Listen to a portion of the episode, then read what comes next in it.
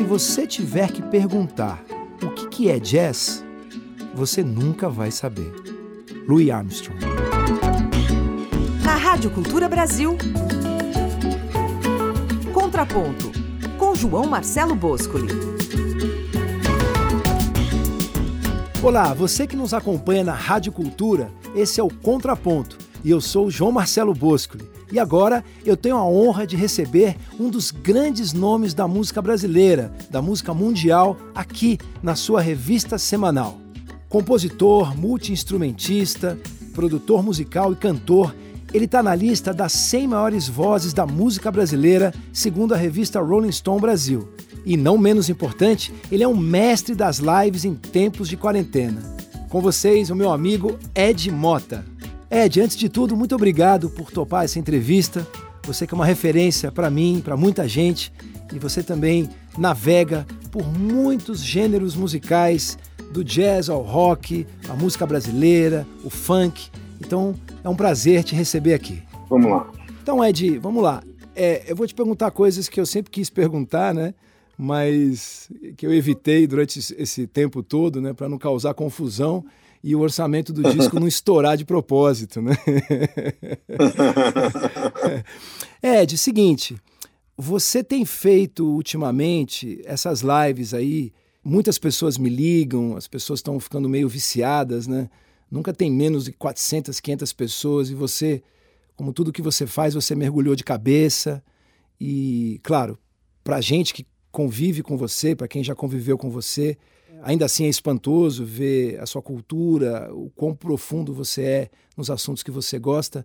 Mas especificamente essas lives, é, em que momento que te deu um estalo? Como é que começou isso? Claro que foi crescendo, mas como foi o, o início dessas lives aí que todo mundo pode acompanhar através do seu perfil no Instagram? Depois a gente fala também no modelo de assinatura, onde você está colocando o seu programa de rádio. Mas quando começou isso, Ed?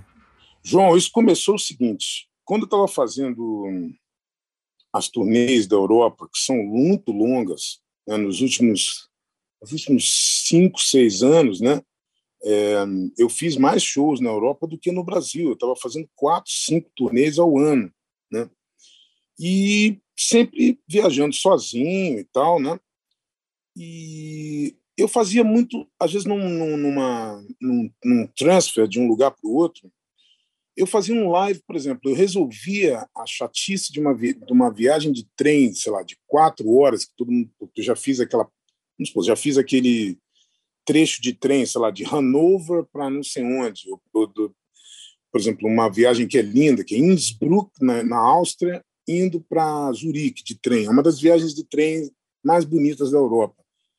Even though é uma coisa que eu Poxa vida, cara, eu fiz milhares de vezes. Então, assim, eu comecei a fazer lives dentro desses trens e falando e tal. Mas isso tinha, assim, 50 pessoas, 40 pessoas. Né? Nunca teve 100 pessoas. E aí eu comecei a fazer o, o live um, de brincadeira, conversando com as pessoas, blá, blá, blá. E eu acabei colocando, naturalmente, é, o humor que permeia a minha vida desde sempre né? Quem me conhece, quem convive comigo, sabe desse humor é, é, ácido, humor caótico, assim, que acontece em vários momentos e que isso comunga com a arte que eu faço, né, cara? Com... Então, por exemplo, o meu público não acompanhava isso, só acompanha a minha voz, meu jeito de cantar. Então, muita gente olha aquilo e fala: mas o que é isso? Tá legal isso ou não tá legal? Tal. Então, é... e também, cara, para ser bem sincero, depois que eu comecei a fazer isso me, me gera o tempo todo muitas risadas, risadas histéricas, assim, depois que eu faço o, o, o live, né? Então, num período desse, onde as coisas estão tão pesadas energeticamente, é, eu também sinto isso como um alívio, uma válvula de escape para mim e para quem está rindo comigo junto. Então, assim, é um, para mim é um, é um, é um relaxamento, é um momento de descanso, assim, da vida real, né? Você me disse que depois das lives você dorme muito bem, né, cara? Sim. Poxa, eu durmo de um jeito que eu não, eu não tava dormindo, cara, porque uma das coisas que tava que vem, enfim, natural, né? A vida tem sempre um monte de percalços que a gente tem que entender, passar e tal. Uma das coisas que estava me deixando bastante quase depressivo assim era o fato de eu não poder falar mais o que eu penso né? Quando teve eu tive problemas com a imprensa com coisas que eu falei as pessoas passaram né? Eu, o fato de eu ficar calado aquilo estava pior do que tudo eu vou apodrecendo por dentro. Uhum. de eu não poder falar que eu detesto baixo de cinco cordas por exemplo. Eu, eu apodreço cara eu apodreço por dentro se eu não puder falar isso se eu não puder passar alguma coisa, porque eu já consegui salvar pessoas dessa estética, como, por exemplo, Alberto Continentino, uhum. que é um excelente baixista, que quando ele entrou na minha banda, ele tinha um baixo sem cordas. E logo depois ele deixou de ter. Mas já toquei, já toquei com outras pessoas que, poxa, ah, ele está falando é bobagem. E eu gosto mesmo é desse meu ketchup aqui, deixa ele lá com aquela comida francesa, tudo bem. E a, a vida é, é, é, é o, o, o, gosto, né, João? O gosto é adquirido, né? Uhum. Como tem naquele livro, famoso livro do Peter Mayle, Gostos Adquiridos, né? O gosto não é o que as pessoas falam, não, o gosto não se discute. Não, o gosto é uma educação, né? O gosto não é uma coisa que cada um tem o seu. É uma educação, é uma cultura. Né? Um país, por exemplo, a gente vive num país é, enfim, latino tropical. Ninguém aqui nasceu comendo sushi. O sushi foi um gosto adquirido pelo, pelo brasileiro. Hoje o sushi virou tão normal quanto uma pizza, uma feijoada.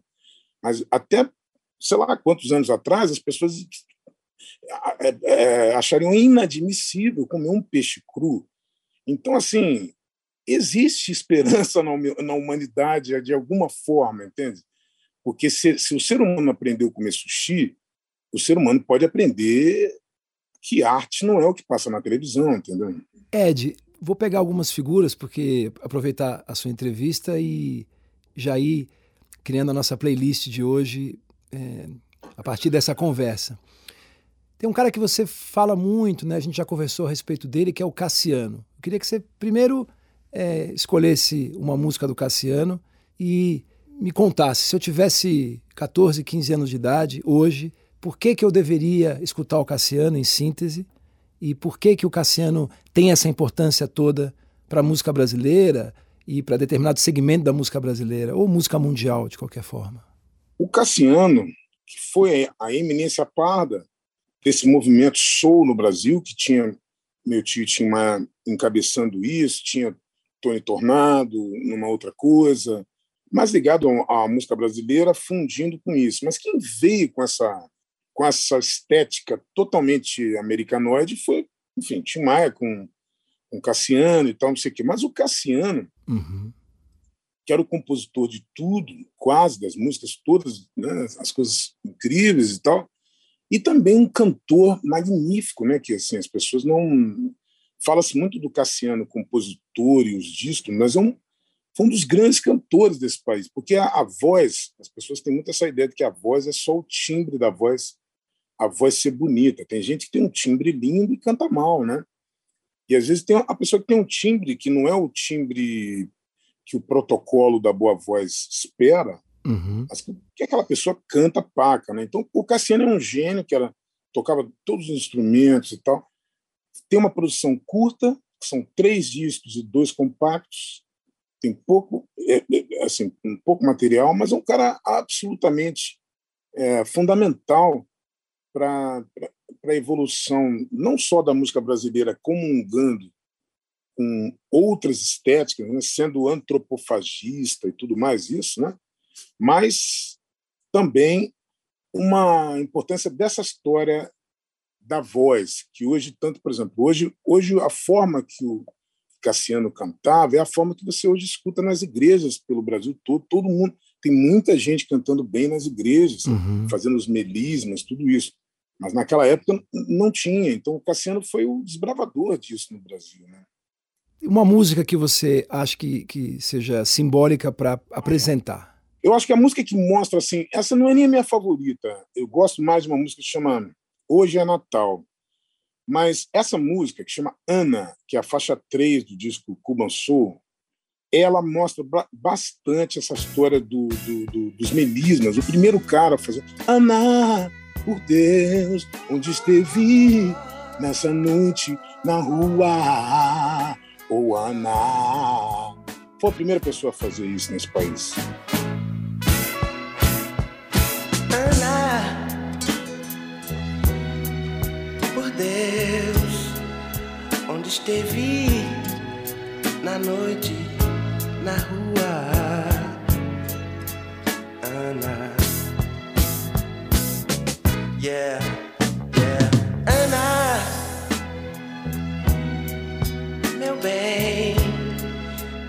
casa ficou fria. Oh Ana, sem você fico louco,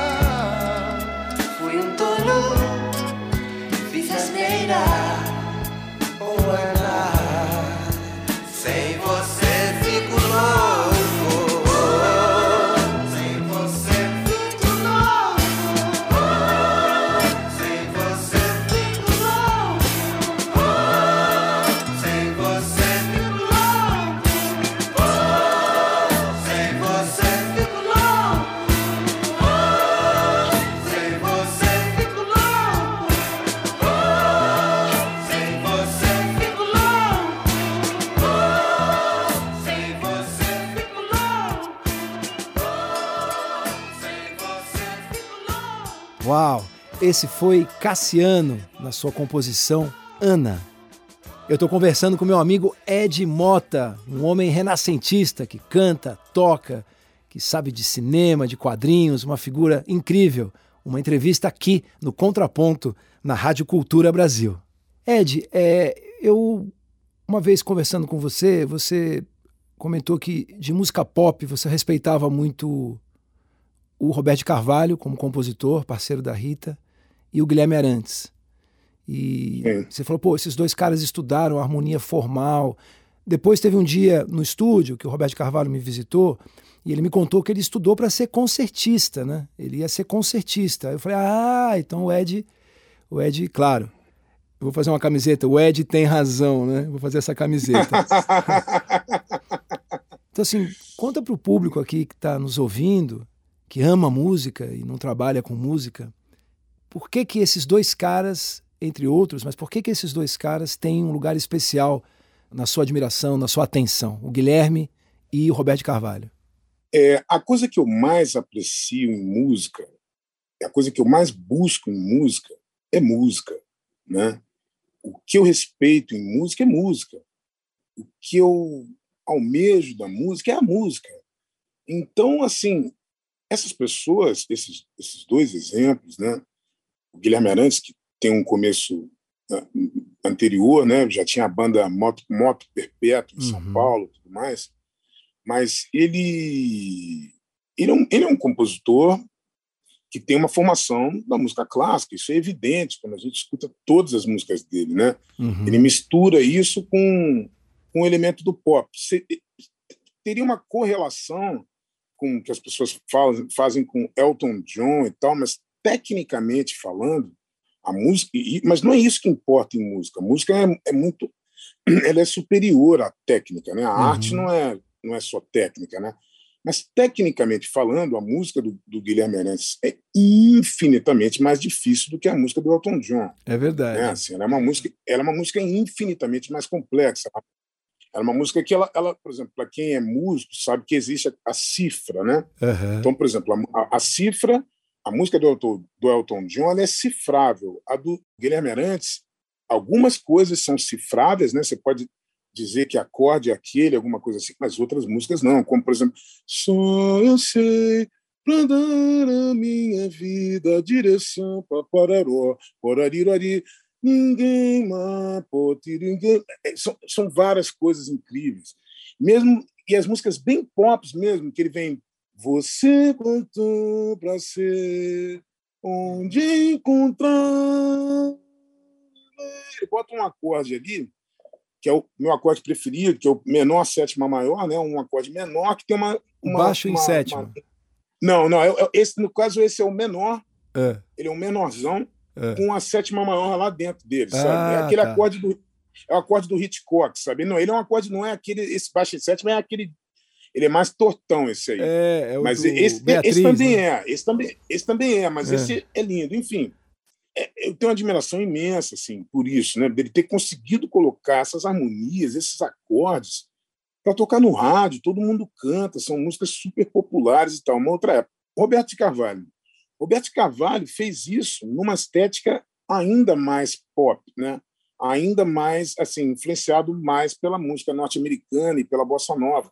Porque à medida que ele tem uma influência maior de, de bossa nova, imediatamente a influência vai ser mais americana, ele vai usar os acordes de décima terceira, é mais urbano. Uhum. O Guilherme Arantes é mais etéreo. Uhum. E, o, e, o, e, o, e o Roberto Carvalho, apesar de ser um carioca, radicado em São Paulo, como você, ele, ele, ele, eu, eu, sinto o cheiro de São Paulo quando eu escuto a música de Roberto Carvalho e Rita Lee, eu tenho uma das sensações que eu acho mais lindas de São Paulo, quando eu vejo São Paulo de noite toda iluminada, várias vezes eu choro com aquilo. Eu falo, meu Deus, essa cidade, tá? Eu tenho uma admiração por essa cidade que, meu Deus, quando aquilo está tudo apagado, tá só as luzes das casas, coisa mais linda, cara. Quando eu vejo São Paulo de noite, eu lembro do, do Atlântida, da Rita Lee. É verdade. Com, com, com ele que tem a, a parte B, harmonicamente, mais complexa do pop brasileiro. Assim, que é, que é Eu sou um pescador que vai toda manhã em busca do tesouro perdido no fundo do mar. Ele olha te sabe. É Jobiniano que ele faz ali. É, né? Cara? Sabe, é é absurdo, uma coisa é. de louco, tá? Aquele, aquele bipart ali é. vale por carreiras inteiras de milhares de pessoas. né? né? Assim, porra, é um troço imenso, sabe? Eu, eu nunca escutei, cara, é, no rádio, no pop brasileiro, a sofisticação que esses dois caras imprimiram.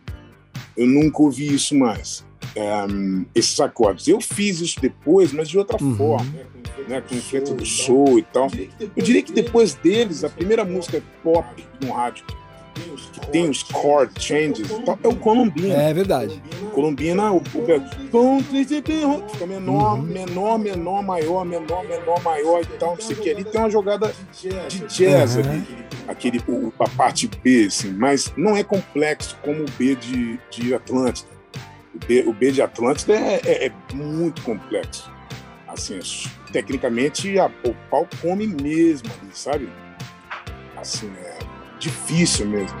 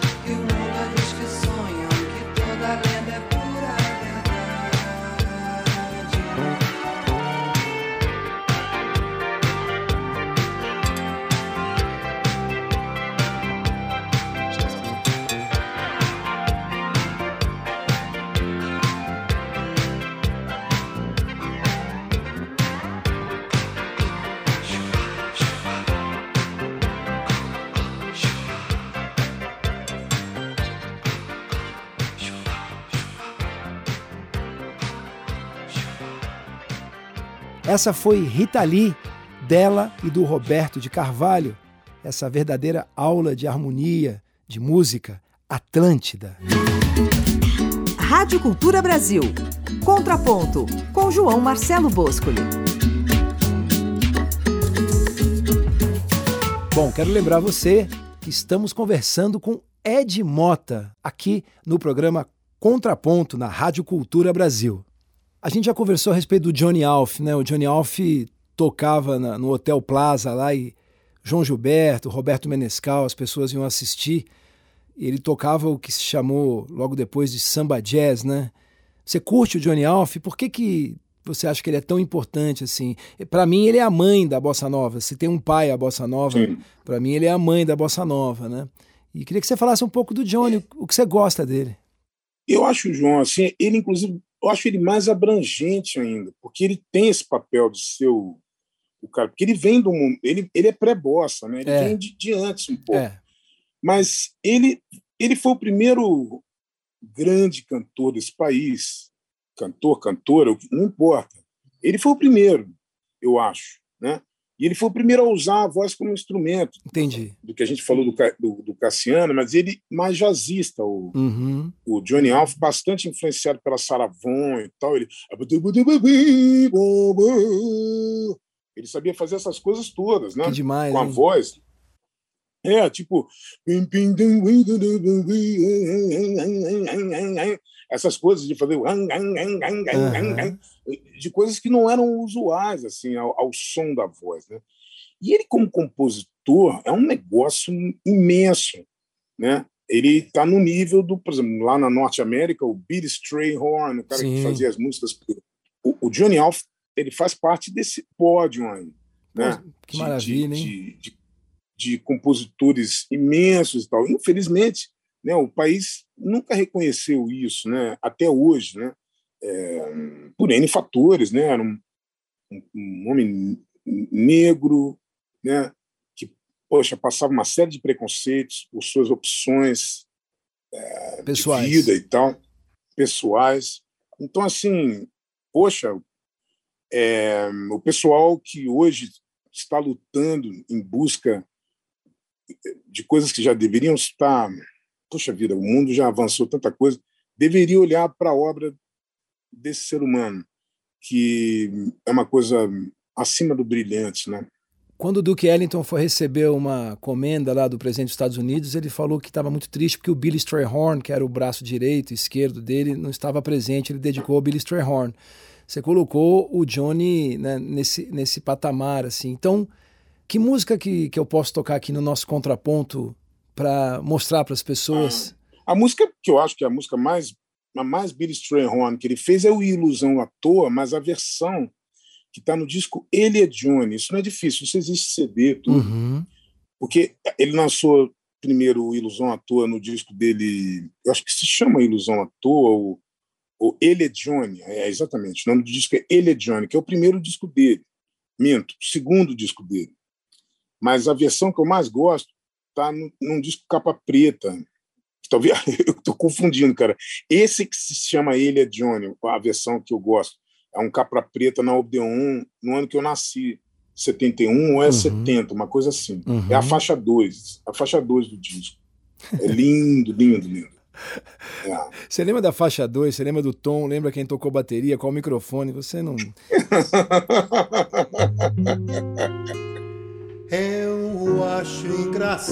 quando um certo alguém se aproxima de mim, trazendo exuberância que me extasia. Meus olhos sentem, minhas mãos transpiram. É um amor que eu guardo há muito dentro em mim. E é a voz do coração canta assim, assim. Olha, somente um dia longe dos teus olhos trouxe a saudade do amor tão perto e o mundo inteiro fez-se tão estúdio.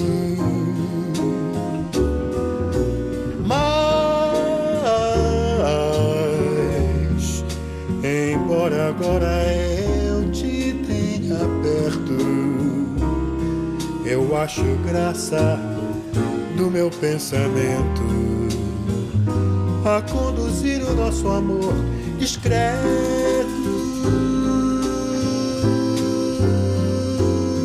Sim, amor discreto pra uma só pessoa, pois nem de leve sabes que eu te quero. E me apraz essa noção à toa.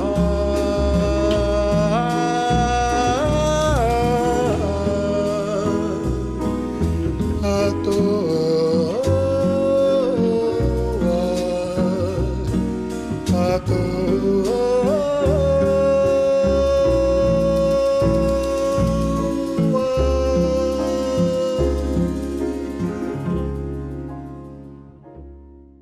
Bem, ouvimos aí Ilusão à Toa, do monumental Johnny Alf.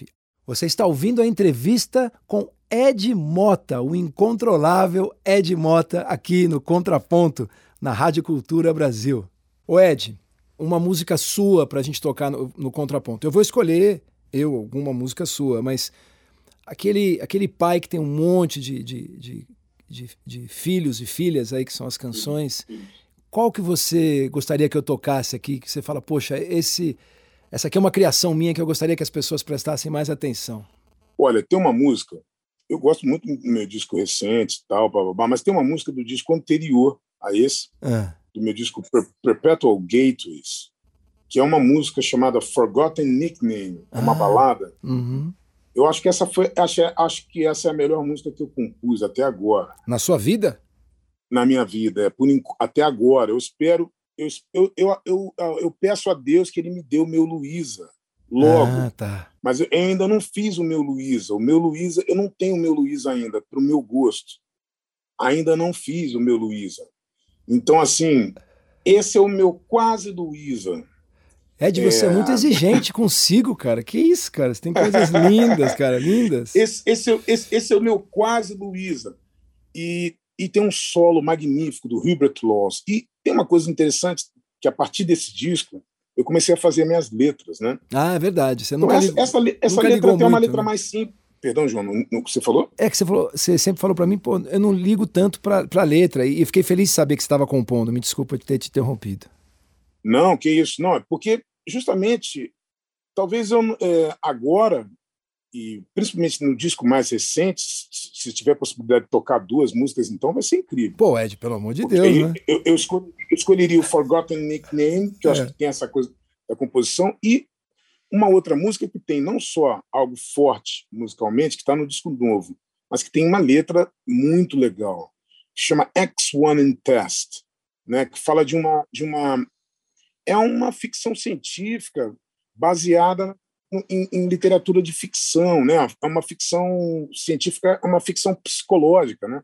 Que fala de um, de um, de uma, de uma invasão nessa nave, de uma, de uma sabotagem, né? enfim, todas as letras passaram, elas viraram o que eu sempre quis, roteiro de cinema. Não tem letra de Oi, meu amor, eu quero te ver, estou sentindo tanta saudade de você que eu quero te chamar para jantar, entendeu? Não tem muito. Essa música, Forgotten Nickname, ela tem a letrinha mais mu- mundana, assim, Aham. porque quando eu ouvi a música, eu falei, não, ela não cabe nessa música esses assuntos que eu quero abordar. Entendi. Eu não estou afim de fazer música com, ah, eu estou morrendo de saudade de você, quero te levar para minha cama e tal. Não quero isso. Eu quero fazer roteiro de cinema em música. Né? E isso eu Demais. estou conseguindo fazer, cara. Então, pela primeira vez, eu tenho as minhas letras decoradas porque eu tenho orgulho delas. Porque eu estou falando do que eu quero. Eu estou falando de um. De, pô, eu falo, putz, eu me lembro bem. Between her and the lieutenant, they have some, something much rare. No one will. É, sabe, é uma, a história de um tenente que tem um caso com uma mulher que, que, que, que dentro dessa casa tem um- uma, uma estátua que essa estátua quebrou e dentro da, dessa estátua tem um, tem um papiro com um segredo sobre o tenente. É tudo roteiro de cinema, cara. É tudo parecendo cinema no ar, parecendo cinema dos anos 60, 50, 70. Então, assim, eu limpei a área do Ô, oh, meu amor, quero você, quero uhum. te dar um beijinho, quero te dar um selinho no pescoço. Para! Tem tanta música com isso. Entendeu? É a influência disso, a influência disso é óbvia que vem da música do teatro, de Stephen Sondheim, tudo isso, e vem do Steely Dan vem do Donald Fagen, que é um homem que nunca existiu uma música do, do, Donald Fagen. Só tem uma música que, que ele usa a palavra love. Ah, é? Só tem uma? Só tem uma. Só tem uma. Ele se orgulha disso, ele fala disso o tempo todo. Que legal. Porque ele, para mim, é o, é o letrista número um. Não existe. As músicas ali não tem nenhuma música de, pô, Hoje eu achei você uma gata e te vi ali, você tá demais aí. E a gente vai dançar esse groove hoje de noite. Aí começa o refrão é: "E vamos dançar esse groove, vamos dançar e vamos dançar e vamos não sei o que". A minha vida inteira eu tive que cantar esse tipo de letra, tá entendendo? Com, com, com, com, com esse tipo de assunto, tá entendendo, cara? Então, for the first time, I'm proud of it. Entendeu? Assim. Softly we live our dreams. You asked me why.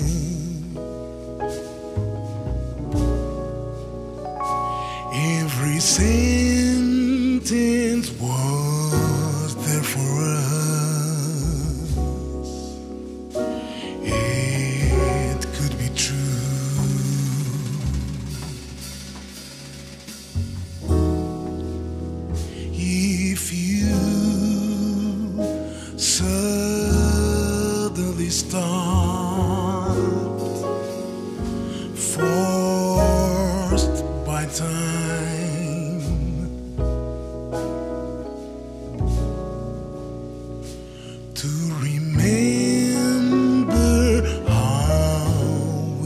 mine.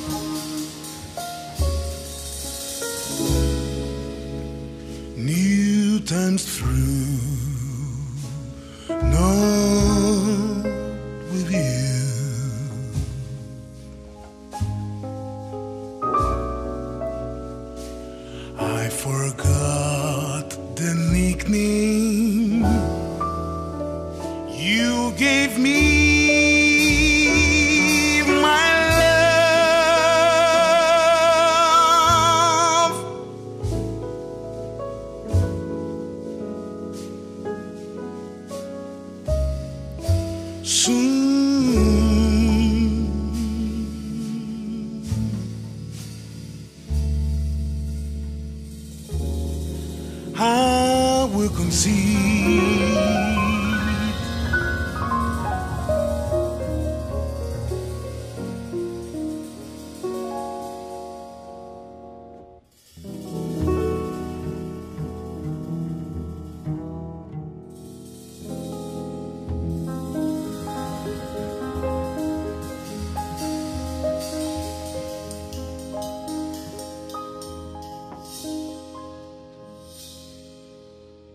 Esse foi Ed Mota em Forgotten Nickname, composição dele, Ed, do seu álbum Perpetual Gateways.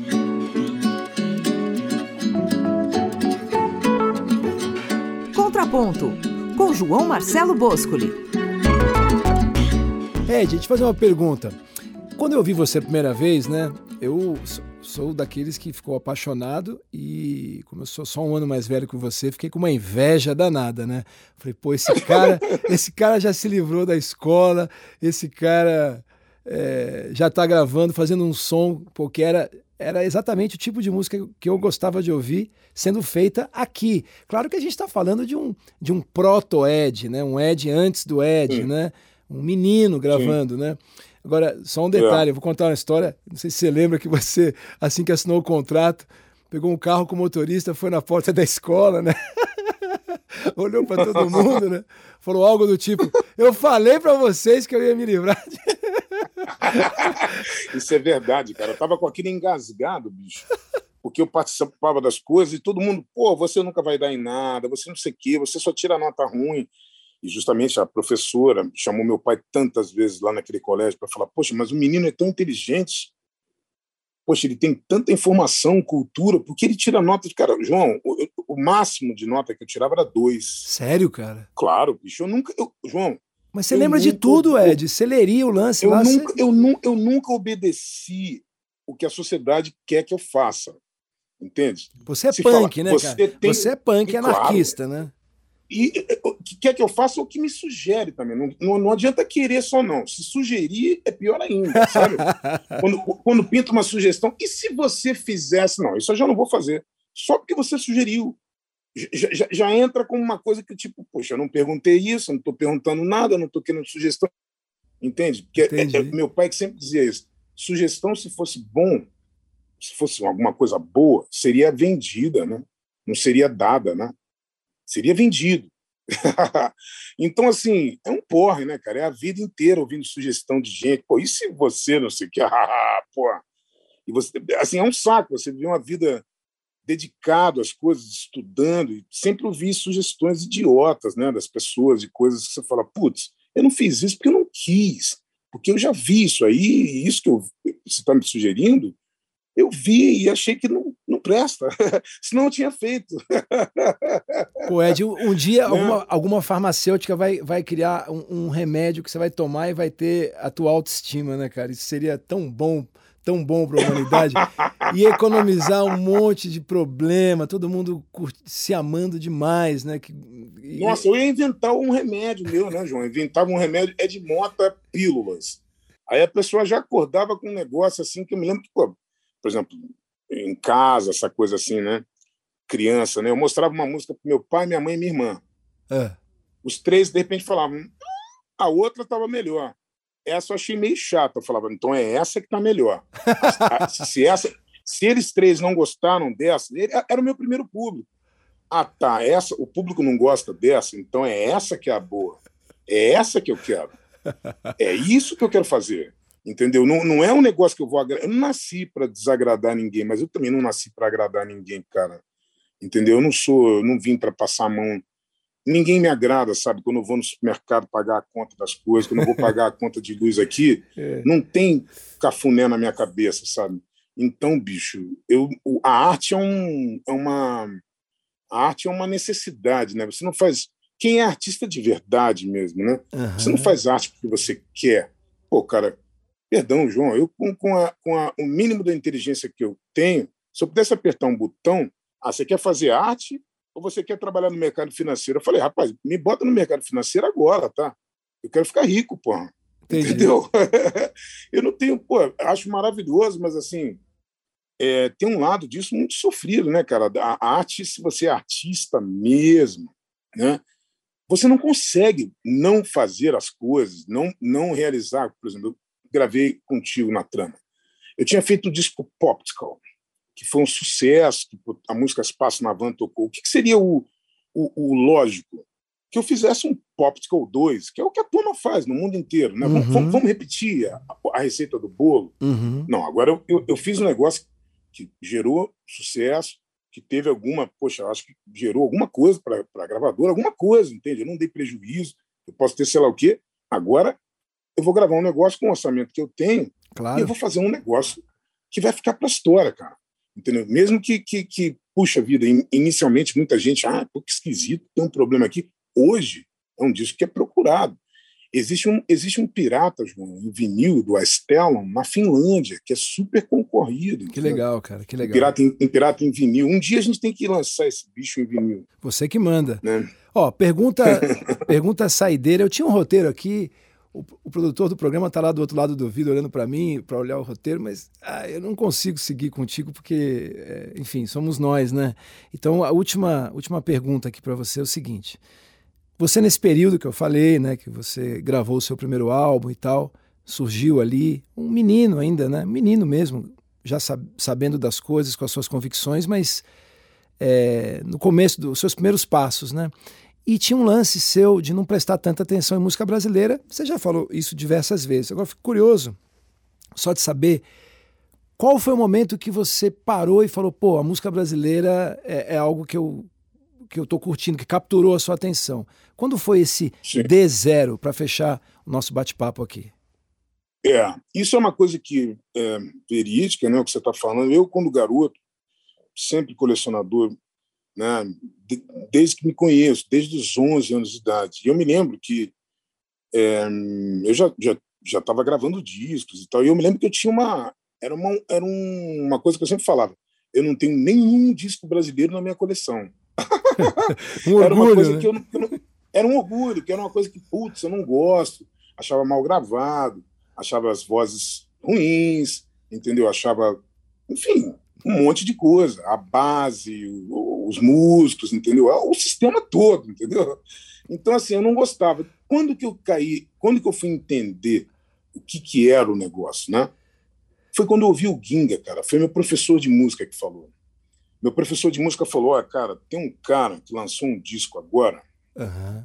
Que, pô, Elis foi a primeira pessoa a gravar ele, né? É, gravou, é, gravou... Bolero de Satã, Ginga e Paulo César Pinheiro, com o Calbi Peixoto, né?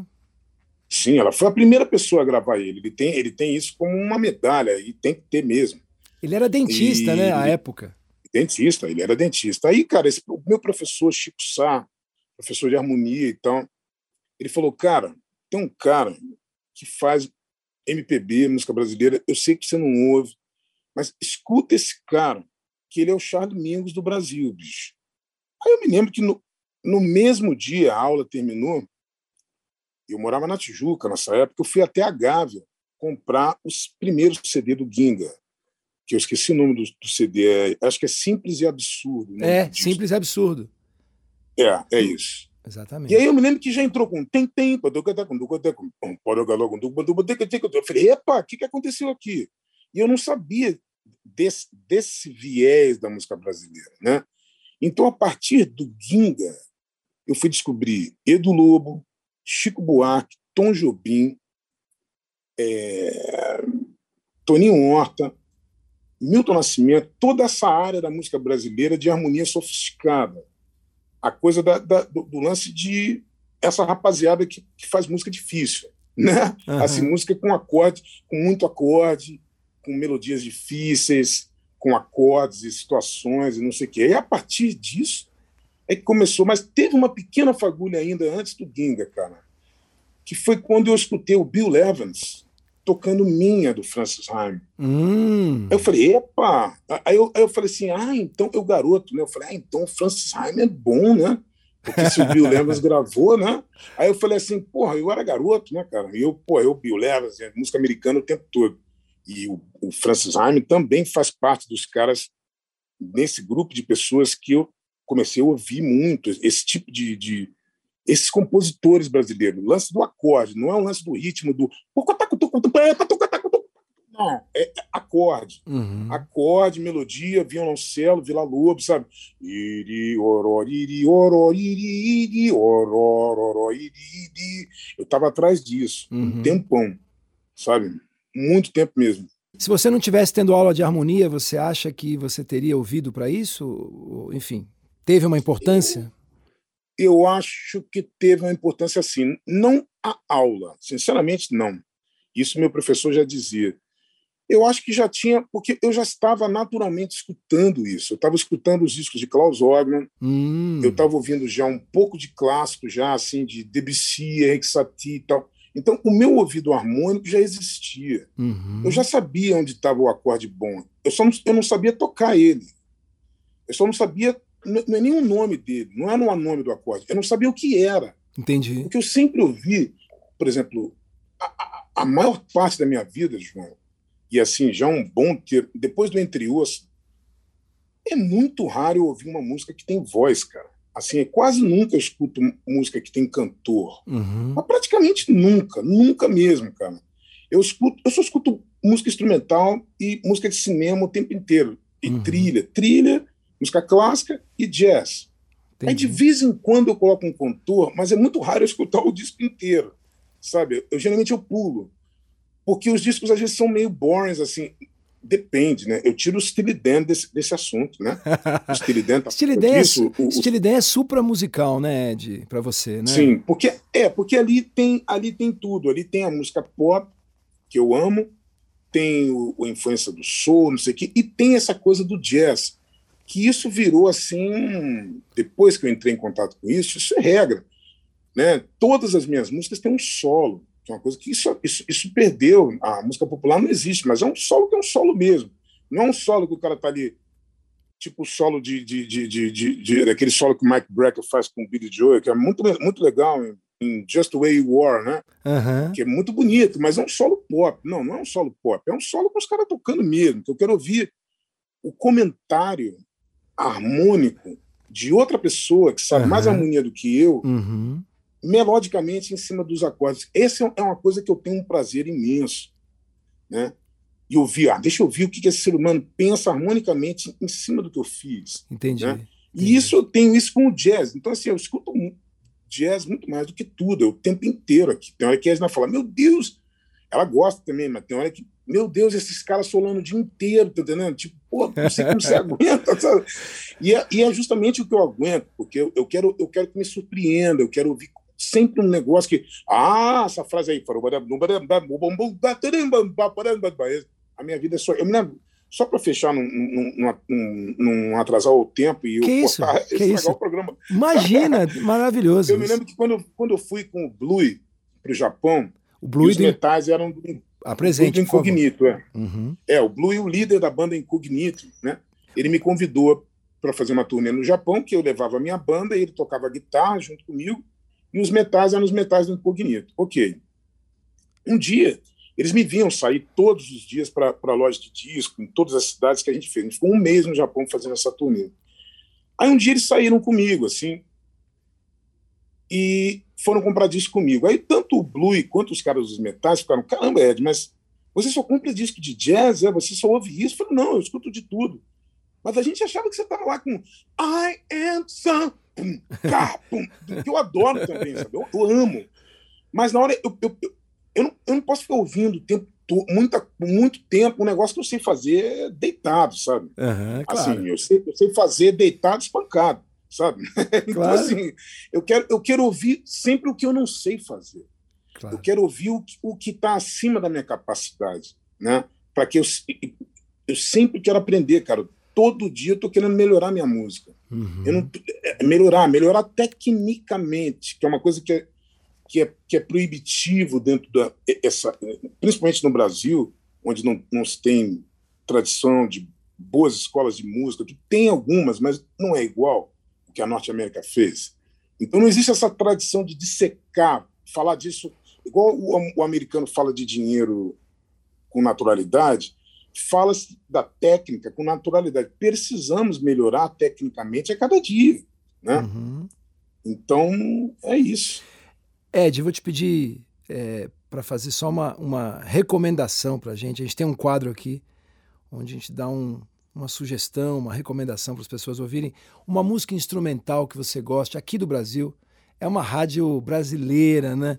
Então, tem, é, o, é o Passil, né? Eu queria que você nos, nos desse. Passil, aí- Passil é um jeito que o Ed brinca falando do nosso Brasil, né?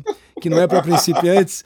Então, me, me dá uma, me dá uma sugestão aí, uma recomendação de uma música De um instrumental. tema instrumental brasileiro. É, que você gosta É o- muito. De preferência que não deixe, É. que não faça o pessoal fechar o vidro do carro e sair correndo, né? Uma coisa Não, não, não. para número- iniciantes. Co- coisa número dois. Coisa número dois Moacir de Moacir Santos. Santos. Maravilhoso. Moacir Santos, coisa número dois. Isso aí é, um, é uma reza. Quem tiver num automóvel, agora qualquer coisa, sabe, é uma reza. É um, é um espírito do, do- da, da- de criação, de bondade entrando na tua alma agora.